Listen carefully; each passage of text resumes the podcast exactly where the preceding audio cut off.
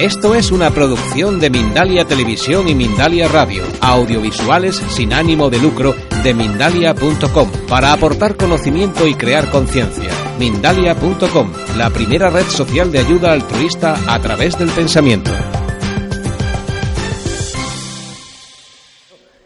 Yo empecé en esto del periodismo responsable con la Fundación Félix Rodríguez de la Fuente haciendo la, redacción de Agenda Viva. No sé si conocéis una revista que, durante ocho años fue muy comprometida con, concienciar de que sin naturaleza no somos. Si el libro, que para mí es un libro sagrado de naturaleza, que no solo nos alimenta, nos viste, nos da energía, sino que nos da una belleza para que el alma sobreviva, eh, realmente no somos nada. Entonces, durante muchísimos años estuve dedicada a concienciar desde, este, desde esa comunicación, desde la palabra, detrás del papel. Esto para mí es nuevo, esto de estar aquí enfrentada.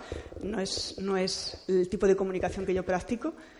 Pero Agenda Viva desapareció porque la crisis eh, tiene un argumento, la crisis económica tiene un argumento un poco falaz y un poco eh, absurdo, porque el dinero no se come, de que el medio ambiente es una de las primeras cosas que hay que sacrificar cuando hay una crisis económica, ¿no? cuando la economía es algo que está dentro del sistema de la biosfera. ¿no? Entonces, bueno, acabaron las subvenciones, acabaron las ayudas, y entonces monté un propio proyecto de comunicación que se llama Ecología del Alma, en el que uno o dos conceptos. Comunicación, sigo comunicando de que la naturaleza es algo maravilloso, hermoso, no solo como fuente de recursos, no es solo un capital natural, como el capitalismo feroz le gusta llamarla, sino que es una madre naturaleza. Y luego, eh, después de muchos años de concienciar a la gente, me di cuenta de que la comunicación acerca de estas cosas tan hermosas de lo que es la naturaleza eh, si no se experimenta, si no se siente, si no hay una conexión, eh, a veces la gente se queda simplemente en contenidos mentales. ¿no? Entonces, bueno, pues decidí abrir una línea, se llama de acción, mi página web es comunicación y acción, eh, que a través del chikung, del mindfulness, de la meditación, intento que la gente tenga una experiencia de esas cosas que digo con una prosa poética un poquito subidita de tono en todos mis artículos, de que la naturaleza realmente somos nosotros, estamos en ella y nos debemos a una relación de amor, de respeto e incluso de veneración. Entonces, mi charla es una defensa, una vez más, de algo que amo profundamente, que es a la madre naturaleza y que está siendo absolutamente violentada, violada en todos sus recursos y en un momento de absoluta necesidad. Es como que estamos en el Titanic, se está hundiendo y nosotros estamos bailando una música profana y superficial sin querer tomar conciencia. Muchos de nosotros esta conferencia debería ser en otros lugares, no con gente tan convencida ¿no? y con gente de alguna manera que, ha hecho de su vida una apuesta por defender la sostenibilidad o los principios sostenibles o ecológicos. ¿no? Pero bueno, eh, dice un amigo, bueno, un maestro de Tai Chi que me enseñó, repetición más repetición, camino de perfección. Creo que cuantos más argumentos tengamos para, para declararle la guerra al enemigo, eh, pues bueno, pues más sumaremos en el ejército para defender eh, realmente algo que está hundiéndose en este momento ante nuestros ojos como es que el 90% de las especies de grandes peces en el océano han desaparecido. Y hacia el 2050 el CSIC prevé que casi todos los peces de los que nos alimentamos estarán en fase de colapso. En tema de biodiversidad animal, no solo de peces, la debacle en los ecosistemas, la desaparición de especies es terrible pero no solo con las especies salvajes, sino que también la relación que tenemos con los animales eh, domésticos y con los animales que nos comemos, los que todavía comen animales, es de una crueldad tan grande que si cogiéramos esa máxima de Gandhi de que a, una civilización se la puede juzgar por la manera en que trata a los animales, realmente eh, deberíamos decir que Occidente es una anomalía cósmica que no debería de existir. Entonces, bueno, mi charla va un poquito por esa defensa. ¿Cómo se seca la boca hablando? Escribiendo no pasa esto. Vale, os voy a dar datos. 8.500 hectáreas de tierras productivas, entre las que hay pastos, bosques y cultivos. De cultivos solo son 1.500 hectáreas. Y cada siete segundos, 1, 2, 3, 4, 5, 6 y 7, una hectárea acaba de desaparecer del planeta Tierra. Por eso los chinos están desesperados comprando tierras fértiles en África y en Latinoamérica, junto con los árabes y con los países más ricos, junto con los países y los sistemas económicos que han generado que el Titanic se esté hundiendo. Entonces la tierra fértil es muy escasa y no solo está siendo destruida por catástrofes naturales, más o menos que ella puede asumir, sino sobre todo por lo que yo llamo el gran enemigo, que es la industria agroalimentaria, que ha hecho de las necesidades básicas de alimentación un inmenso y fastuoso negocio. Entonces, eh, ese enemigo, ¿dónde nace? Primero nace, yo no creo en, atacar, por ejemplo, la corrupción de los políticos, la corrupción de los banqueros. Yo creo que los banqueros, los políticos y, en definitiva, todas las, todas las personas que optan por hacer un camino del mal, empiezan en cada uno de nosotros. Son elecciones que nosotros podemos hacer personalmente en cada una de las cosas cotidianas. Elegimos o lo que sienta bien o elegimos lo que nos sienta mal, elegimos lo que es eh, generoso y de provecho para la sociedad o escogemos lo que solo es beneficioso para nosotros. Entonces, ¿de dónde salen esas corporaciones? ¿De dónde sale ese sistema agroindustrial que ha hecho de la alimentación eh, un negocio tan, tan inmenso que consiste en a los países del norte darle alimentos de muy baja calidad y a muy bajo precio y a los eh, países del sur miseria y hambre, mientras se los explota descaradamente o directamente se los lleva a la a la extinción, por ejemplo, la soja en Argentina o en Brasil. El negocio de esta gente a través de un pesticida que utilizan para que la soja sea rentable, que es el glisofato, eh, dejan comer a los pobres campesinos a los cuales han arrosado sus tecnologías ancestrales de cultivo de la tierra, eh, les dejan comer los restos de la soja transgénica que tratan con el glisofato. Eh, ya hay informes que están estudiando que muchas de las malformaciones que existen en este momento en la población infantil de estos países están directamente relacionadas con el uso del glisofato. A ellos les da igual, ellos lo saben, esos informes llegan a sus, llegan a sus despachos, ¿no? Pero es como cuando la, la industria azucarera se vio amenazada por unos informes que salieron en 1976 en Estados Unidos relacionando obesidad con el consumo de azúcar. Entonces la OMS decidió hacer un estudio y decir, oye, que no podemos seguir eh, sometiendo a nuestra infancia y a, tener diabetes 2, que es de adultos ya a la edad de nueve años. Vamos a reducir el consumo de azúcar. Y el lobby de azúcar fue a la OMS y le dijo, traigo 256 millones de dólares que iba a poner ahora en este despacho. Evidentemente, si sacáis el informe sobre el azúcar, estos 256 millones vuelven conmigo a América. Evidentemente, el informe de la OMS se congeló y nunca se dijo que el azúcar era fuente de los grandes problemas de obesidad y de metabolismo crónico, enfermizo que tenían los americanos. Entonces, lo mismo está pasando con todos estos informes acerca de los pesticidas como el glisofato. Entonces tenemos eh, que además de los pesticidas que utilizan estas industrias, eh, deforestan de una manera salvaje.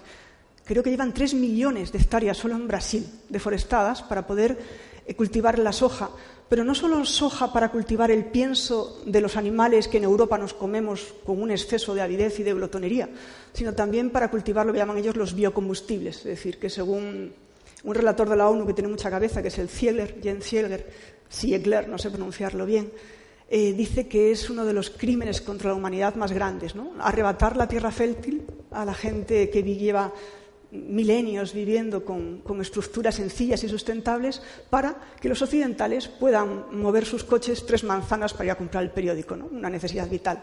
Otra de las necesidades vitales de ese baile que hacemos en el Titanic los hombres occidentales, ¿no? que cambiamos de móvil sin saber que con cada móvil que cambiamos en, en el Congo en este momento, en cinco segundos, uno, dos, tres, cuatro, cinco, dos niños han muerto en las minas de coltán. Nos da igual, nosotros seguimos bailando en la cubierta del Titanic porque tenemos una capacidad de meter la cabeza como las avestruces sorprendente. ¿no? Entonces, de alguna manera, lo que yo llevo haciendo con este periodismo responsable desde hace muchos años es sacudir las conciencias. ¿no? Es decir, el, crimen es demasiado grande como para que no nos pongamos. O sea, si, alguien de un país extranjero viniera a hacer las perrerías que nos están haciendo esta industria agroalimentaria, le declararíamos la guerra. Pero curiosamente el enemigo está dentro de nuestro propio sistema y no solo dentro de nuestro propio sistema, sino dentro de nuestra propia alma. Y aquí a colación vengo a, buscar la causa, eh, la causa interna de la avidez, porque eh, el, el sistema este agroindustrial alimentario lo que tiene es una inmensa avidez. Externamente esa avidez nace sobre el siglo XVI, cuando los protestantes dan una nueva vía que se llaman los calvinistas y los calvinistas deciden que un signo de salvación es la prosperidad económica. Entonces, para salvarse había que ser rico. Entonces, instauraron una nueva moral económica y una nueva visión del hombre, antropológica. El hombre al hombre económico. Aquel que era capaz de, de medrar en lo material era el que merecía la salvación. A partir del calvinismo, el siglo XVII, viene la tremenda industrialización en Europa, sobre todo en el, centro de Europa. Y a partir de ahí ya sabemos lo que hizo esa industrialización a través de, máquinas muy feroces con tecnologías cada vez más y más y más agresivas, con más capacidad de certificación. ¿Conocéis el método de forestar en Amazonas? Para hacer las, la soja, ponen un bulldozer que es casi más grande que este escenario, otro allí, lanzan una cadena con sierra y empiezan. Irán cayendo miles, cientos y cientos de árboles. Ese maquinismo feroz nace de una visión del hombre, como un hombre económico, que el calvinismo y el protestantismo, que luego también en Inglaterra, que fueron grandes colonizadores del mundo, para que coger recursos. Pero esa avidez, ya los padres del desierto, que les gustaba mucho observar la naturaleza del hombre, decían que la vida eh, nace de una potencia del alma que es neutral en sí misma, que es el deseo. Pero el deseo se puede enfocar en dos direcciones. En la dimensión vertical, la dimensión espiritual, y puede crecer hasta el infinito, porque de aquí al cielo hay espacio para crecer y crecer y ser cada vez más impecables, más hermosos y más bellos, o puede crecer hacia sí mismo. Entonces, el deseo cuando ama a sí mismo en demasía, como decía el oráculo de Delfos, oráculo de Delfos, nunca nada en demasía, se convierte en avidez. O sea, un deseo que puede ser natural se convierte en avidez. Igual que el ardor, que es otra potencia del alma, si se dirige hacia sí mismo, se convierte en cólera. Mientras que si el ardor se convierte otra vez en la dimensión vertical, se convierte en una capacidad de combate ante los enemigos cuando los distinguimos con claridad que no nos pararía nadie. Y luego estaría el último potencia del alma, que es la razón, que cuando se gira hacia arriba eh, se convierte en humildad de los límites que tenemos como individuos respecto a la colectividad a la que pertenecemos y los límites que este planeta Tierra tiene respecto a nuestra avidez. Cuando no se vuelca hacia lo vertical y se vuelca hacia sí mismo, se convierte en orgullo, en el orgullo de creer que el planeta Tierra nos pertenece y el orgullo de creer con las teorías darwinistas que fueron una ideología muy interesante para los victorianos y el imperio victoriano, de que como somos los más listos, somos los más tecnológicos y los más capacitados, podemos arrasar sistemáticamente con toda la biodiversidad y con todas las culturas del planeta, porque somos los mejores. Entonces, pertrechados de esa filosofía y de esa visión antropológica del hombre, crece el industrialismo y eh, la industria decide negocios, nichos de negocios, la alimentación, básico vamos a hacernos con este negocio porque todo el mundo necesita comer, blancos, negros, pobres, del norte de... Entonces empiezan a desarrollar una estrategia nefasta y terrible.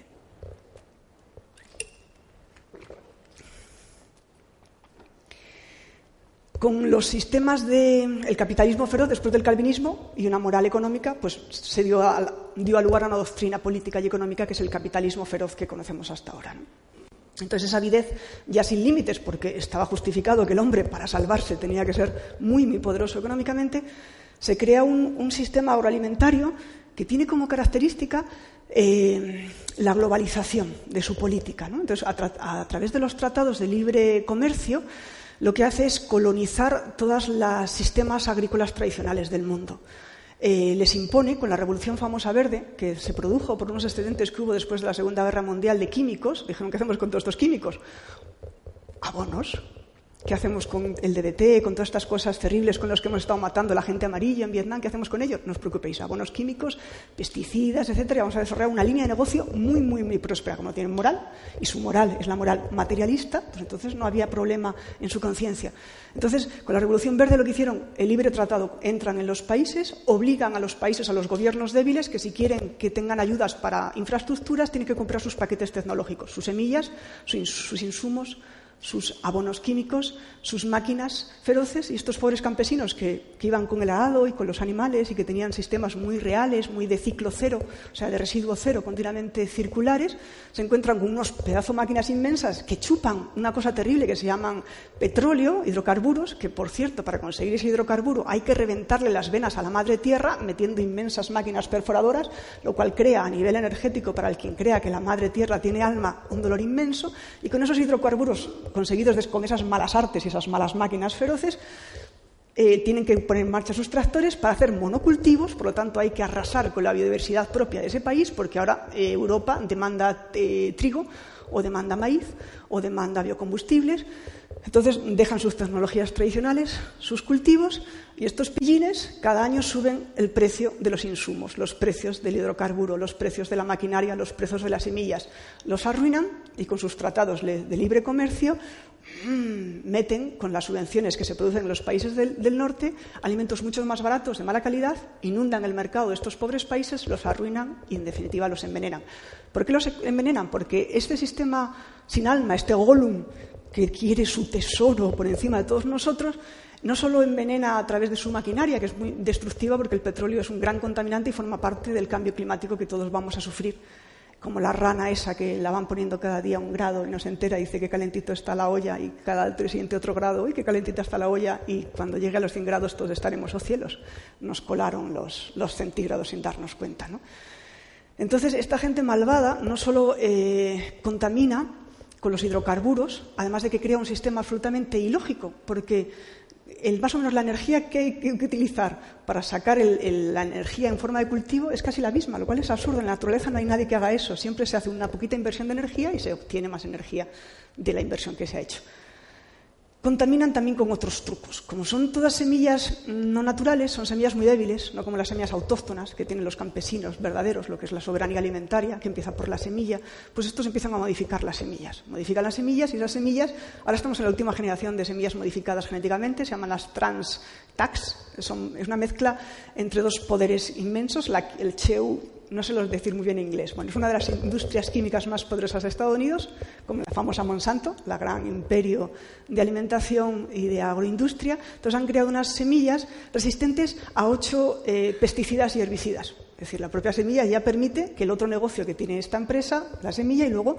todos los pesticidas que va a poner también son suyos. Entonces, bueno, es absolutamente demencial. Y sigue imponiendo a esos países que compren ese paquete tecnológico de semilla capaz de soportar ocho pesticidas que también te voy a vender, pero no acaba ahí su indecencia, sino que también compran, con las aseguradoras de salud y los farmacéuticas, compran acciones en esas farmacéuticas para tener también los medicamentos que curan el Parkinson, la diabetes, la fibromialgia, la sensibilidad química múltiple, el cáncer y todas las nuevas enfermedades generadas por no la toxemia que ha dicho nuestra compañera actual, sino por la toxicidad con alevosía y premeditación que este Gollum sin conciencia está metiendo en el alma y en el cuerpo de toda la humanidad. Entonces, claro, es terrible. Yo les tengo una manía inmensa. Entonces, en, también los padres del desierto dicen, ¿cómo se combate al enemigo? Primero hay que, hay que verle los contornos. Estos detallitos son pequeños detallitos. Luego os voy a contar un poco qué hacen con los animales y qué hacen con los peces. Para que le cojáis tanto odio, un odio sano, una cólera divina. Decir, los tenemos que cortar la cabeza, realmente tenemos que expulsarlos de nuestro territorio, de nuestro territorio mental, porque de alguna manera nosotros votamos ese tipo de consumo, votamos ese tipo de industria. Cuando en vez de ir al colmado de fruta y verdura, nos vamos al Mercadona, o nos vamos al Carrefour, o nos vamos a las grandes superficies, porque como este sistema también ha ideado que nos volvamos alienados y ovejas y estemos eh, domesticados, pues no tengamos tiempo y aceptemos que se puede vivir sin tiempo. Y como no hay tiempo, pues hay que ir como ovejas a esos sistemas que ellos han diseñado para que consumamos los que ellos deciden. De hecho, la PAC en Europa decide lo que comemos en España. Pero ¿cómo la PAC ha podido decidir que se arranquen las viñas? ¿Cómo ha podido decidir que se arranquen los olivos? ¿Cómo hemos podido permitir que todas las asturianas y cántabras, yo soy cántabra, se queden sin sus producciones de leche porque han decidido que España tiene que ser un país de tercer sector, de turismo? Pero ¿cuándo se ha visto un país sin alimentación? Si los chinos y los rusos que están haciendo maniobras en el Mediterráneo tienen las intenciones que algunos geopolíticos dicen que tienen, nos las vamos a ver terriblemente para sobrevivir en una guerra. No tenemos comida, la importamos. Y encima no importamos comida, importamos caca de la vaca. No es comida, es mentira. Es, es comida tóxica, lleno de pesticidas, anabolizantes, antibióticos, dioxinas, hormonas, acaricidas, pesticidas. Pero ¿cómo nos podemos extrañar que cada uno de nosotros en nuestras familias esté muriendo de cáncer dos o tres? Los americanos, en, este, esta decena de años, el promedio es 45% de americanos van a ser diagnosticados de cáncer y 24 van a morir de cáncer. Pero, ¿cómo podemos seguir bailando en la cubierta? ¿Cómo no nos, no nos hierve la sangre con ese ardor? Y en vez de convertirse en cólera y en guerra por conseguir recursos, se convierte en una cólera de decir, no vuelvo a entrar en uno de estos imperios, en uno de estos negocios del imperio del mal. Y realmente empieza a buscar otros recursos, otro tipo de agricultura. En Madrid hay, hay un anillo de agricultores que necesitan nuestro apoyo. Hay cada vez más grupos de consumo. El otro día entrevistaba en el programa este de televisión que tenemos, la competencia de Bealia, que es Ecocentro TV, entrevistamos a los de la Colmena y sí que encima para mucha gente que esté en paro, que a este sistema le encanta que estemos en paro porque también nos, hacemos como más frágiles y débiles, eh, pues puedes montar tu propio grupo de consumo en tu barrio. Ves que hay necesidades y dices, vale, eh, en mi casa todos los viernes a las de 7 a 4 he convocado a este agricultor, a este campesino que todavía queda, a este de la fruta y este, traemos productos y compramos. Y yo me llevo un pequeño porcentaje y así genero un poquito de economía, además de que genero tejido social en mi barrio y genero un tejido campesino que sin él, como decía el indio Sittel cuando avisaba en esa carta maravillosa al presidente americano, el dinero no se come, que, sin ríos, que sin peces, que sin aire, que sin tierra fértil, nos vamos a morir todos. Vosotros, que nos habéis colonizado, y nosotros, que además de haber sido sacrificados, vamos a ser encima, bueno, como están casi todas las reservas indias, enfermos e intoxicados por este tipo de alimentación. Así que datos, más datos, para que le odiéis tanto como para decir que el próximo día que vamos a hacer la compra, no, ¿te acuerdas lo que dijo Beatriz? No puedo ir allí, sería meter de nuevo la cabeza en, el, en la tierra y no darme cuenta de la responsabilidad que tenemos como prosumidores, una nueva palabra que se utiliza mucho en los circuitos de, de economía colaborativa y economía sostenible, prosumidor. El consumidor elige, vota el tipo de alimentación, el tipo de gobierno con las elecciones de la compra cuando elige este producto y este otro producto. Verdura, fruta, un poco de legumbre, ¿qué más nos hace falta? Lo de la pasta y lo del trigo está en revisión ahora por esto de los nutricionistas. Esto es una locura. lo que ha hablado esta chica es sorprendente. Contradice lo que dicen otros nutricionistas igual de sorprendentes. Al final uno tiene que utilizar su sentido común. Pero lo que sí está claro es que la alimentación basura que esta industria agroalimentaria está dando a Occidente y al sur no tiene perdón y no podemos elegirlo. Entonces empecemos a comer un poquito más sano, con un poquito más de conciencia, no solo por nuestro cuerpo que está envenenado, no solo por la toxemia producida por las malas combinaciones, sino porque estamos literalmente envenenados, porque para ellos es un gran negocio la enfermedad. O sea, todas estas nuevas enfermedades para ellos es un gran negocio, tienen acciones en los, en los, dos bandos. Nos ponen los pesticidas, nos enfermamos de Parkinson y tienen la medicina del Parkinson. Es un negocio total y completo. Alguien tendrá que plantarle cara. Los gobiernos no pueden plantarle cara. ¿Por qué? Porque hay un Estado dentro del Estado. Porque eh, con el, OMC, el FMI, todas estas grandes instituciones son transestatales. se han hecho poderosamente inmensas. Em, sus lobbies van a Europa, van a África, van a China, van a Rusia y con su dinero absolutamente imposibilitan cualquier ley. Entonces, tenemos que empoderarnos nosotros, eligiendo pues, al campesino de Madrid que por cáncer pues, montó un proyecto precioso de frutas muy cerquita de aquí, o a, los de Camorritos que hacen una leche con vacas que tienen música y que solo son curadas con homeopatía. Yo he estado con ellas, son felices en, los, robledales de Camorritos, las vacas son felices. Quesos de calidad. Apoyemos a esa gente que sacrifica el exceso de avidez, de, porque la avidez, por cierto, tiene dos manifestaciones, decían los padres del desierto, asociadas. La glotonería, más, más, más, y luego tiene el amor al dinero. Vienen asociadas. Es decir, que si tú controlas la avidez de exceso de placeres, controlas la glotonería y controlas el amor al dinero. Los grandes representantes del amor al dinero ya sabemos quiénes son entre ellos.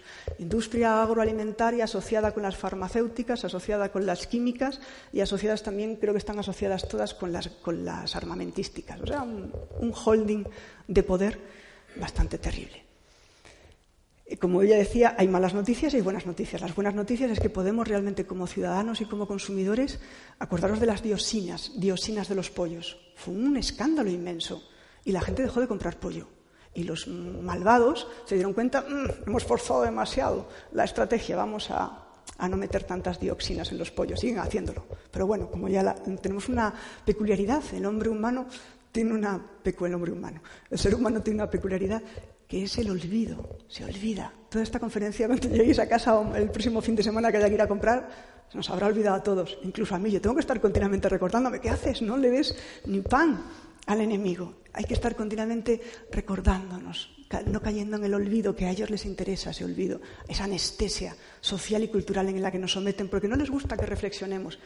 Y una de las estrategias que tienen para que no reflexionemos, esto viene de una entrevista que le hice a Pilar Muñoz eh, Calero de la Fundación Alborada, que estudia las nuevas enfermedades, fibromialgias, fibromialgias, sensibilidades químicas múltiples y su relación con el cóctel tóxico.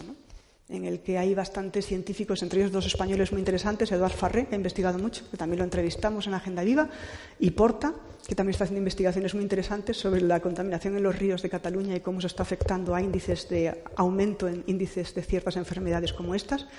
Entonces, eh, Pilar Muñoz dice que lo que están descubriendo los científicos, pero no se atreven ni a nombrarlo, es que todos los químicos, pesticidas, eh, que utilizan en la agroindustria atacan todos exactamente en una zona del cerebro.